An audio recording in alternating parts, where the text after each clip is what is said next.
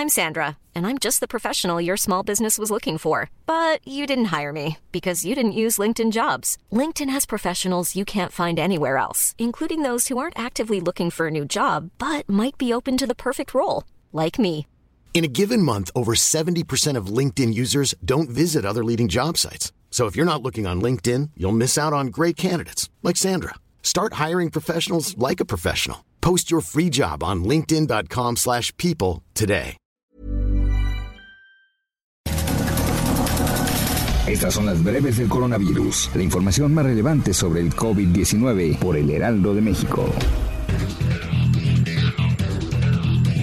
La Secretaría de Salud a nivel federal reportó que en México hay 1.541.633 personas confirmadas con coronavirus y suman ya 134.368 muertes.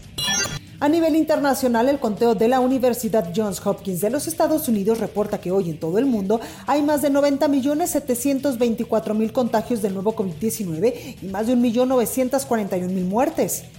La jefa de gobierno de la Ciudad de México, Claudia Sheinbaum, dijo que la capital se encuentra en su capacidad hospitalaria más alta desde el inicio de la pandemia, con un 88 a 90%, por lo que buscan aumentar más el número de camas.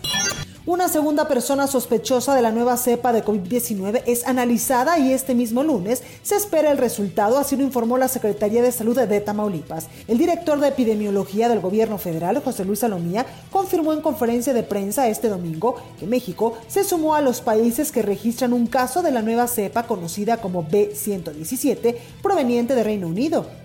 El gobernador de Michoacán, Silvano Aureoles, aseguró que la entidad regresará a clases presenciales hasta que no exista riesgo de contagio para alumnos y docentes. El mandatario estatal dijo que no es momento para distraerse, sino para seguir controlando el avance de los contagios. El presidente Andrés Manuel López Obrador informó que Leticia Ánimas Vargas, coordinadora nacional de becas para el bienestar, falleció esta mañana. Durante la conferencia matutina, el presidente fue informado del deceso de la funcionaria, quien la semana pasada dio positivo a coronavirus y desde entonces el titular del Ejecutivo afirmó que se encontraba mal de salud. La jefa de científicos de la Organización Mundial de la Salud advirtió en rueda de prensa que a pesar de que numerosos países estén administrando vacunas contra el COVID-19 a su población, este 2021 no se alcanzará la inmunidad de rebaño. El presidente electo de Estados Unidos, Joe Biden, recibió este lunes su segunda dosis de la vacuna de los laboratorios Pfizer y BioNTech contra el COVID-19. Biden recibió la primera inyección el 21 de diciembre ante las cámaras de televisión para instar a la población a vacunarse.